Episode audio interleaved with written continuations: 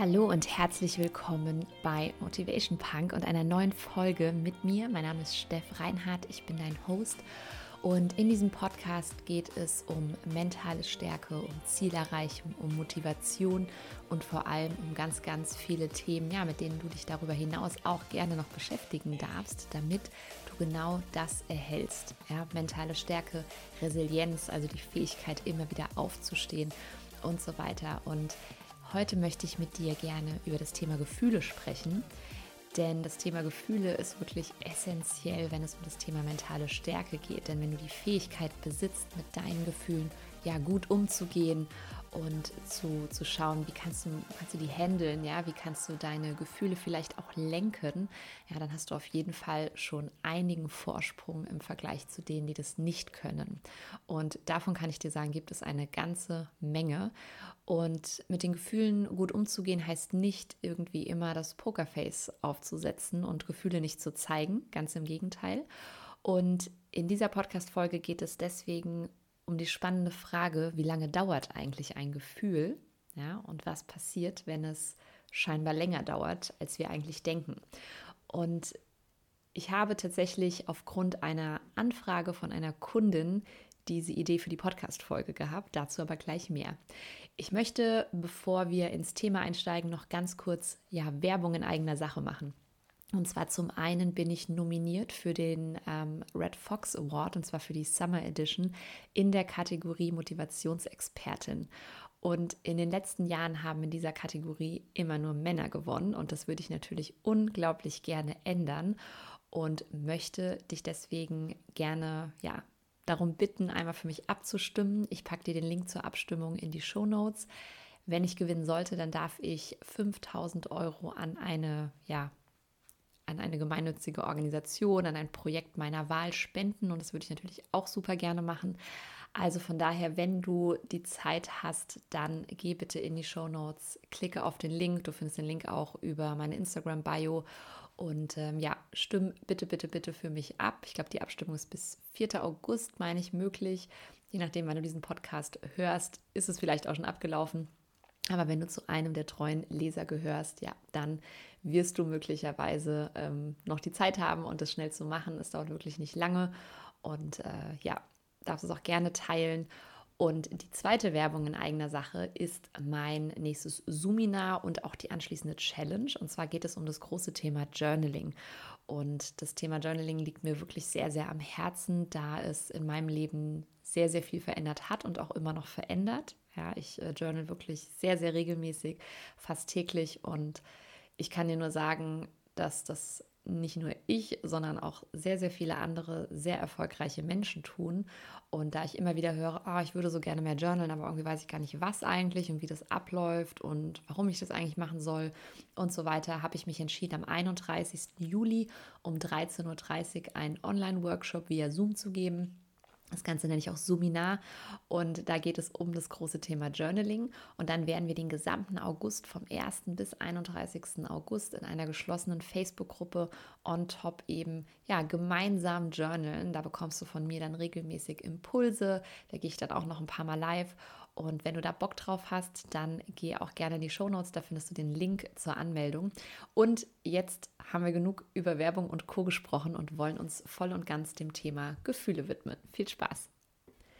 Ja, ich habe schon mehrmals immer wieder auch in Coachings, in den Live-Coaching-Calls mit mir gesagt, dass ein Gefühl eigentlich nur 90 Sekunden dauert. Und alles, was darüber hinaus in dir noch vorhanden ist von einem Gefühl, das ist eigentlich eine ja, bewusste oder unbewusste Entscheidung. Ähm, wenn wir noch nicht so geschult sind, dann passiert es oft unbewusst, dass wir da drin bleiben. Aber, und das ist ja ein ganz großer Kern in meinem Coaching, es geht immer wieder um das Thema Bewusstheit.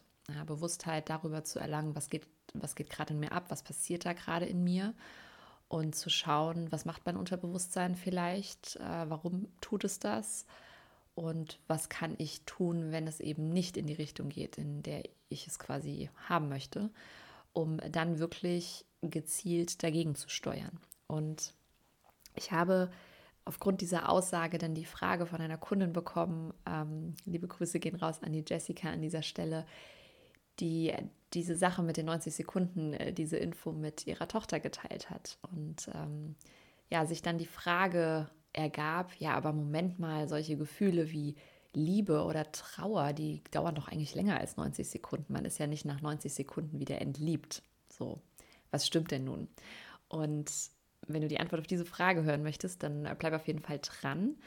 Ähm, bevor ich darauf eingehe, möchte ich dir auch noch mal ganz kurz erklären, woher diese Aussage mit den 90 Sekunden überhaupt kommt. Und zwar gibt es eine Hirnforscherin, äh, Jill Taylor heißt sie, und sie hat in einem Buch folgende Aussage getätigt. Und zwar, wenn eine Person eine Reaktion auf etwas aus ihrer Umgebung hat, gibt es einen Prozess im Körper, der 90 Sekunden anhält. Ja, also quasi auf biochemischer Ebene.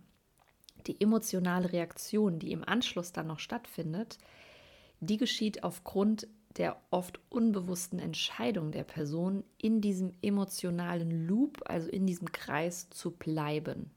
Ja? Also nochmal ganz kurz, es geht um eine unbewusste, also meist unbewusste Entscheidung der Person, in diesem emotionalen Loop, in dieser Emotion zu bleiben. Und Jill Taylor hat ähm, ähm, selber einen Schlaganfall gehabt und hat aufgrund ihrer Erfahrungen, die sie gemacht hat, äh, ein Buch auch zu diesem Thema geschrieben. Ähm, das Buch heißt Mit einem Schlag, wie eine Hirnforscherin ähm, durch ihren Schlaganfall neu, durch ihren Schlaganfall neue Dimensionen ähm, des Bewusstseins entdeckt. Und das äh, Buch werde ich dir gerne auch einfach mal in die Shownotes packen, wenn du sagst, puh, das ist ja super spannend, da will ich auf jeden Fall noch mal tiefer rein, dann ähm, ist es auf jeden Fall lesenswert. Und wenn du dir jetzt noch mal klar machst, ja, dass sie wirklich sagt, okay, pass auf, da passiert etwas, ja, es kommt dann ein biochemischer Prozess, das ist dann diese Emotion, die wir dann auch spüren und danach ist es eine meist unbewusste Entscheidung drin zu bleiben, dann können wir ja durch Bewusstheit uns da rausholen. Ja, ich werde dir später in der Podcast-Folge auch nochmal sagen, wie du am besten wirklich mit Gefühlen, mit Emotionen umgehen kannst, ja, damit du eben nicht in diesen Loops drin bist. Und ohne großen medizinischen Background ähm, oder irgendwelchen Hirnforscher-Background-Sachen äh, und Erfahrungen, ähm, möchte ich trotzdem probieren, dir einmal ähm, nochmal zu skizzieren, was eigentlich passiert in unserem Gehirn, ähm, ja, wenn diese Sachen ablaufen. Also du musst es dir so vorstellen, unser Gehirn bekommt ja permanent neue ja, Informationen. Ja. Es wird ja permanent gefüttert. Also wir können ja quasi nicht alle Emotionen komplett ausschließen, weil wir immer über unsere Sinneskanäle etwas hören, etwas schmecken, etwas riechen, etwas sehen und so weiter. Du kennst es sicherlich, wenn du die Augen schließt, dass du plötzlich viel, viel besser hörst. Ja? Ähm, oder dass du, wenn du dir zum Beispiel die Nase zuhältst, du ganz anders schmeckst. Und da siehst du ja einmal dieses Zusammenspiel aus allen Sinnen. Und es ist aber faktisch so, dass jetzt, wenn du, also ich sag mal, keinerlei Erkrankungen hast und normal funktionierende äh, Sinneswahrnehmungsfähigkeiten hast, dann kannst du ja nicht groß bewusst entscheiden, fokussiere ich mich jetzt mehr auf das, was ich sehe in meinem Umfeld. Also ich zum Beispiel sitze jetzt hier in meinem Arbeitszimmer, ich nehme etwas auf und es prasseln natürlich unfassbar viele Sachen auf mich ein, während ich hier rumgucke. Also wenn ich zum Beispiel hier über meinen Aufnahmebereich gucke, dann sehe ich Bücher im Regal, da lese ich parallel die Titel immer mal kurz und so weiter. Das heißt, es kommen ja immer wieder einfach Sachen rein. Ja, hier hängt vielleicht ein Bild von meinem Papa zum Beispiel. Auch das bringt gewisse Emotionen natürlich in mir hervor. Und jedes Mal, wenn dein Gehirn mit Informationen gefüttert wird, ähm, werden diese natürlich bewertet. Ja? Und wie gesagt, Informationen sind Erlebnisse, Fakten, Bilder, die du siehst, Musik, die du irgendwie hörst, Geräusche, die im Hintergrund kommen, ähm, Farben, die du wahrnimmst und so weiter und so fort. Also das sind alles Informationen. Und die Bewertung darüber ist dann im Prinzip immer entweder positiv oder negativ, ja, in eine bestimmte Art und Weise. Und dies führt dann eben auf der ähm, ja, Gefühlsebene, auf der Ebene unserer Emotionen zu einer Reaktion. Und was wir dann tun, wir gleichen diese Information ähm, immer mit bereits vorhandenen Informationen in unserem Gehirn ab. Ja? Das heißt, es gibt ja, ne, also hast du bestimmt schon mal gehört, gibt ja dieses Kurzzeitgedächtnis, Langzeitgedächtnis und so weiter und so fort. Ich will jetzt auch gar nicht auf irgendwelche Fachbereiche im Gehirn eingehen, wie die genau heißen. Das äh, geht über diesen Podcast auf jeden Fall hinaus. Aber es ist ja so, dass wir quasi ähm, ja, Langzeitinformationen abgespeichert haben und es ist quasi permanent versucht, unser Gehirn irgendwie zuzuordnen, was wir denn da gerade irgendwie sehen. Und wir haben ja auch ganz viele Verknüpfungen schon. Also zum Beispiel, weiß ich nicht, bist du vielleicht mal hingefallen ähm, als Kind über, weiß ich nicht, irgendwie eine Treppenstufe so und jedes Mal, wenn du jetzt eine Treppenstufe siehst, die ähnlich aussieht wie diese Treppenstufe damals oder aus einem ähnlichen Material ist, auch Granit oder sowas, dann ist dein Gehirn schon wieder im, ah, Achtung, da bist du mal hingefallen, ja, und schüttet im Prinzip Emotionen aus, die äh, sagen, ah, du darfst ein bisschen Angst davor haben, ne, da lauert Gefahr, bitte pass auf. So. Und dann kannst du es dir so vorstellen, wenn nichts Neues aber auch so groß dabei ist, ja, also nichts mega Spannendes, dann klingt es auch wieder ab. Also dein Gehirn nimmt es dann wahr und sagt, ah, okay, Achtung, ne, denk dran und so weiter. Okay, so du bist ja dann nicht den ganzen restlichen Tag in einem Dauerangstzustand vor dieser Treppenstufe zum Beispiel. Und das Gehirn kümmert sich dann im Prinzip wieder um neue Informationen. Ja, es wendet sich einfach wieder neuem zu. Ah, da kommt jetzt wieder der Musiktitel, da kommt jetzt dies, da kommt jetzt das und so weiter. Und dann kennst du es aber sicherlich auch, dass du zum Beispiel, sagen wir mal, einen Song hörst im Radio und dieser Song ist ein, ja, ein Lied, was du mit einer ganz, ganz intensiven Zeit vielleicht in deinem Leben verknüpfst. Also zum Beispiel hast du zu diesem Song dich verliebt oder hast, also hast traurige Erinnerungen an diesen Song, wie auch immer. Und komischerweise bleibst du dann irgendwie gefühlt den ganzen Tag noch immer wieder in diesem Gefühl drin von dieser Traurigkeit oder diesem, dieser Freude oder was auch immer es ist. Ja, kann positiv und negativ sein. Und deswegen so spannend die Frage, was passiert eigentlich, wenn diese Gefühle ja scheinbar länger dauern? Ja, denn ähm, auch diese eigene Reaktion des Gehirns auf eine Information, also dass wir darauf quasi reagieren, die kann vom Gehirn wieder als neue Information beurteilt werden. Ja, was dann sozusagen zu diesen Loops, also zu diesen ja, Gedankenkreisen führt. Und unsere Gedanken sind ja immer die Grundlage für unsere Gefühle.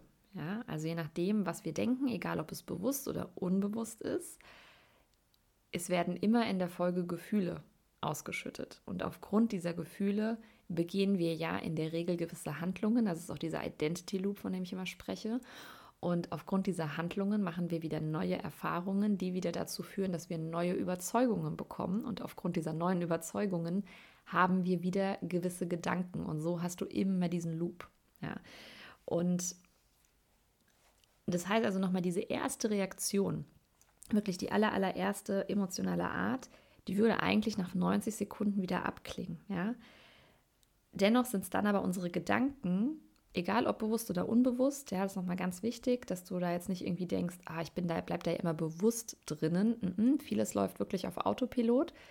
Du kannst aber, wenn du es dann merkst, eben in den Bewusstheitsmodus gehen und sagen, ich steuere jetzt bewusst dagegen mit anderen Gedanken. Und ähm, es sind, wie gesagt, unsere Gedanken, die uns dann drin lassen ja, in diesem Loop beziehungsweise lassen wollen. Und ja, spannend ist natürlich jetzt, wie geht man eigentlich am besten damit um in Bezug auf nicht so schöne Gefühle. Also ich sage mal, die schönen Gefühle, wie zum Beispiel verliebt sein, die wollen wir eigentlich gerne behalten, ne? in der Regel. Zumindest wenn wir glücklich verliebt sind. Und ja, die nicht so schönen Gefühle, mh, hm, Wut, Traurigkeit, Angst, ja, egal was dir da einfällt, die wollen wir ja in der Regel nicht ganz so lange eigentlich bei uns behalten. Da wäre es ja irgendwie ganz schön, wenn die relativ zeitnah wieder abklingen. Und die Hirnforscherin Jill Taylor, von der ich auch am Anfang gesprochen hatte, sie sagt zum Beispiel, am gesündesten ist es, wenn ich mich der Emotion vollkommen hingebe, ja, wenn sie da ist, diese 90 Sekunden wirklich durchzustehen da es tatsächlich auch ist, dass Emotionen, die wir einfach zulassen, ja, das, und, und die wir auch wertschätzen dafür, dass sie da sind, auch wenn es negative Emotionen sind, die wir nicht irgendwie so verurteilen, ja. Also Wut, Hass, Ärger, Angst. Weißt du, dein Körper versucht immer nur was Positives für dich zu kreieren und dass er das fühlt, das soll etwas Positives tatsächlich bewirken im Endeffekt. Ja, also wenn du zum Beispiel wütend auf jemanden bist, dann darf es dir zeigen, dass zum Beispiel eine Grenze überschritten wurde. Dass du zum Beispiel Werte hast oder persönliche Grenzen oder für dich persönliche Regeln aufgestellt hast, die diese Person überschreitet. Oder wenn du zum Beispiel verletzt bist auch, ja, auch da, da, da siehst du, da hat jemand etwas getan, was gegen deine inneren Werte geht und was dich deswegen verletzt. Und was das Positive daran ist, dass du sagen kannst, ich stehe aber zu meinen Werten und zu mir und zu meinem Selbstwert und lasse das nicht mit mir machen. Und ja, das sind schmerzhafte Gefühle, aber dein Unterbewusstsein, ne, also dein Innerstes möchte ja, dass es dir gut geht. Und es geht dir nicht gut, wenn du deinen Wert runtersetzt und dir alles Mögliche gefallen lässt, sondern wenn du deinen Wert oben behältst und sagst, okay, ganz ehrlich, ähm, nicht cool, mache ich nicht, möchte ich nicht mehr und ähm, ich will ja bei mir bleiben und ich will es so, wie ich es gerne möchte. Und genau, weiter zu dem, was Taylor sagt. Ähm, mit der Zeit, ja, wenn du das immer wieder schaffst, dass du diese Emotionen, dass du die wirklich auch wertschätzt, dass sie da sind und annimmst, ja, dann werden diese Gedankenloops auch weniger. Also dann bleibst du weniger in so einem Hassmodus hängen oder in so einem Wutmodus und so weiter. Und zulassen, also was heißt es eigentlich, ein Gefühl zuzulassen? Ja, das heißt wirklich beobachten. Ah, okay, ne? auch was macht es mit dir? Also wo fühlst du zum Beispiel Wut? Fühlst du Wut im Kopf? Fühlst du Wut im Brustkorb, im Bauch? im Schulter-Nackenbereich. Wo spürst du das? Ja, jeder spürt Emotionen auch wo ganz anders. Und wichtig dann nicht bewerten. Ja, also was ich gerade auch gesagt habe, auf gar keinen Fall negativ bewerten und sagen so, oh, oh Gott, ja. Ähm, wenn dann überhaupt nur positiv bewerten, am allerbesten einfach mal gar nicht bewerten. Einfach mal nur sagen, okay, ich spüre da jetzt gerade Wut, die breitet sich in meinem Brustkorb aus, ich merke dies, ich merke das und so weiter, ja. Und und dann auch nicht irgendwie handeln, nicht gleich irgendwie irgendwas wieder machen aus dieser Emotion raus, ja.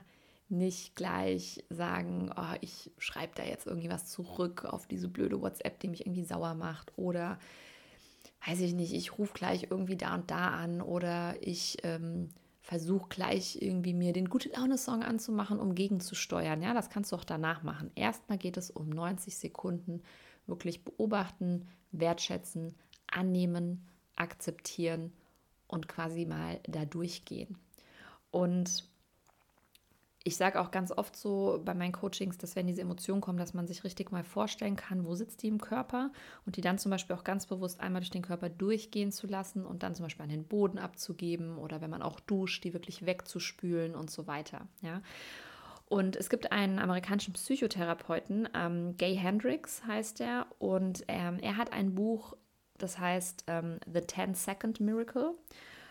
Und er sagt tatsächlich oder spricht davon, dass innerhalb von 10 Sekunden, ähm, wenn du so eine emotionale Spannung spürst, ne, wenn da irgendwie was Negatives hochkommt, dass du das lösen kannst. Dass du also noch nicht mal diese 90 Sekunden jetzt abwarten musst, von denen Jill Taylor spricht, sondern dass du zum Beispiel wirklich sagen kannst, ich gehe ganz bewusst mit meiner vollen Aufmerksamkeit, das heißt auch wieder ohne Bewertung, ja, wirklich nur ganz aufmerksam und achtsam zehn Sekunden in diese Emotion rein.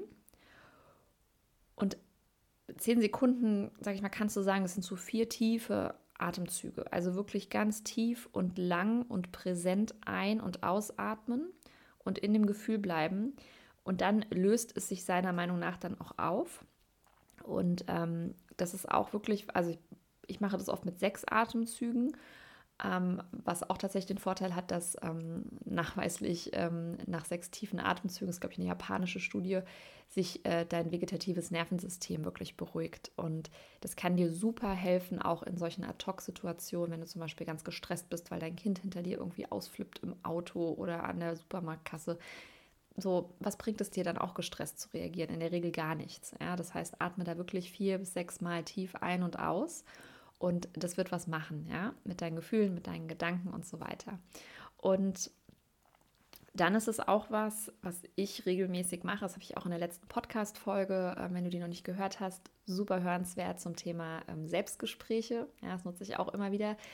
Äh, genau, also Self-Talk. Ja. Sprich mit deinem Gehirn. Sag ihm, hey, danke, dass du das gerade wieder spürst und dass du hier wieder anfängst, die Sachen abzugleichen und dass du jetzt auch noch die Kindheitserinnerung rausholst, in der auch schon mal jemand blöd zu mir war und dass du das machst. Danke dafür. Ja, ich möchte jetzt aber mich so und so fühlen und ich darf das jetzt gehen lassen und ich höre jetzt auf. Ja, so, das wäre dann schon wieder eine konkrete Handlung tatsächlich. Und was ganz wichtig ist, ist, dass wir auch gar keine Angst immer vor diesen Emotionen haben. Ja, also ich kenne das selber, als es mir ja Ende letzten Jahres, Anfang diesen Jahres nicht so gut ging, dass ich regelrecht Angst davor hatte, dass gewisse Sachen wieder hochkommen. Ja, dass ich zum Beispiel schon Angst hatte, dass ich morgens aufwache und es mir nicht gut geht und so weiter. Und erst als ich irgendwann gedacht habe, okay, ich nehme das an, ich akzeptiere das, dass das morgens gerade so ist, dass es mir nicht gut geht und dass ich irgendwie Übelkeit verspüre, dass ich Gedankenkreise habe und so weiter. Erst da hat sich das tatsächlich aufgelöst. Und Deswegen keine Angst vor der Emotion haben und dann wirklich dieses Achtsamkeitstraining, ja, also wirklich zu gucken, achtsam mit, mit allem zu sein. Das bedeutet, dass du eine Bewusstheit entwickelst für das, was gerade in dir vorgeht. Ja, das so verstehe ich auch diese Achtsamkeit, dass du wirklich deine Gedanken beobachten kannst, dass du merkst, was kommt da, auch zu, zu analysieren, wieso fühle ich das gerade. Ja, und da kann dir ah, zum einen natürlich wunderbar Meditation helfen als ganz klassisches Achtsamkeitstool, aber eben auch das Journaling und ähm, daher auch nochmal wirklich die Bitte, wenn du sagst, puh, ich habe manchmal echt Probleme, meine Gedanken mal irgendwie zu beruhigen, das mal zu kanalisieren. Da ist immer so viel Wirrwarr in meinem Kopf. Ja, ich habe immer so ein Chaos und mir fehlt einfach Klarheit und ich bleibe auch einfach nicht an meinen Zielen dran. Ja, denn bitte, bitte melde dich für mein Suminar zum Thema Journaling am 31.07. wirklich gerne an. Das wird dich auf jeden Fall weiterbringen, wenn das Themen für dich sind. Und ähm, wir journalen ja dann auch den ganzen August noch komplett zusammen, 31 Tage in der geschlossenen Facebook-Gruppe. Das heißt, da kannst du ganz, ganz viel mitnehmen und dir wirklich eine Routine aufbauen, was das Journaling betrifft. Und ich werde da immer passende Journaling-Fragen, sogenannte Prompts reingeben, werde da noch ein paar Mal auch live gehen, sodass ähm, ja, wir wirklich schauen, dass, dass du einfach das Journaling für dich als Tool fest etablieren kannst, um solche Sachen wie dieses Gefühlsmanagement zum Beispiel ähm, ja, auch zu meistern. Und den Link dazu findest du natürlich in den Show Notes. Also wenn du da Bock drauf hast, kannst du dich noch anmelden. Ich glaube, bis zum 31.07. um 12 Uhr kannst du dich anmelden. Also je nachdem, wann du diese Podcast-Folge hörst, ist es hoffentlich noch nicht zu spät. Ja, und nun natürlich noch diese spannende Frage, wie ist es denn bei der Liebe eigentlich? Ja, wieso ist es denn so, dass wir auch so lange irgendwie verliebt sind oder warum spüren wir denn dieses Gefühl der Liebe länger? Und im Endeffekt ist es ja so, dass wir das Gefühl der Liebe ja als total positiv wahrnehmen und es daher ja gar keinen Grund eigentlich gibt, nicht zu sagen, ich erfreue mich immer wieder an dieser Sache. Also jedes Mal, wenn ich an diese Person denke, lasse ich diesen Hormoncocktail wirklich raus. Ja, denn es ist wirklich so, immer wenn wir wieder quasi an die Person denken, ja, immer wieder, wenn wir mit der Person Zeit verbringen, wenn wir die sehen, wenn wir ihren Namen hören, wenn wir eine WhatsApp von ihr bekommen und so weiter, dann wird ein Botenstoff namens Dopamin in unserem Gehirn ausgeschüttet. Und dieses Dopamin, das fühlt sich wirklich rauschähnlich an. Also das ist wie wenn ja, andere Menschen Drogen nehmen würden, ja, ähm, Alkohol trinken und so weiter. Und das empfindet unser Gehirn natürlich als unfassbar positiv und man kann sogar regelrecht so ein bisschen süchtig danach werden. Und Dopamin wird zum Beispiel auch ausgeschüttet, ähm, ja, wenn wir gewisse Sachen spielen, ne? also auch so eine Spielsucht oder sowas, das ist auch immer so ein Dopamin, ähm, ja, der uns da eben gegeben wird. Und ähm, spannend ist auch tatsächlich, dass Dopamin, dieser Botenstoff, gar nicht immer erst dann ausgeschüttet wird. Also zum Beispiel, wenn du jetzt überlegst, ähm, du gehst an dein Handy und du bekommst eine WhatsApp, dann ist es oft gar nicht die WhatsApp an sich, die dieses Dopamin ausschüttet, also dass dann wirklich auch eine WhatsApp da ist, sondern schon die Erwartungshaltung an unser Handy zu gehen, in quasi der Hoffnung, dass da eine Nachricht ist. Auch das ähm, schüttet im Prinzip schon Dopamin aus. Ja? Und was aber gleichzeitig passiert, also ne, du musst dir vorstellen, du verliebst dich. Ähm, dieser Botenstoff Dopamin wird immer ausgeschüttet, wenn du an die Person denkst, wenn du die siehst, wenn du was von ihr hörst und so weiter.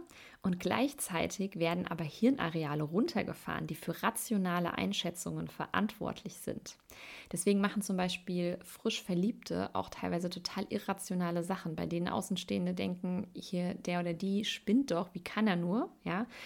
Und das führt auch immer zu Beginn während so einer Verliebtheitsphase zu einer übermäßigen Idealisierung der anderen Person. Das heißt, wir sehen gewisse Schwächen gar nicht. Ja, wir finden alles toll an der Person, alles. Und nach circa zwei Jahren wird der Partner dann aber quasi zum normalen Menschen. Ja, dann sehen wir auch die Schwächen, dann sehen wir die Macken, dann sind wir plötzlich so, hm, okay, also ne, das ist irgendwie auch nicht so cool und was macht der eigentlich da und der hat ja Haare auf den Ohren und whatever. Und in dieser Zeit steigt aber durch gemeinsame Zeit, Erlebnisse und so weiter zum Glück das Bindungshormon Oxytocin.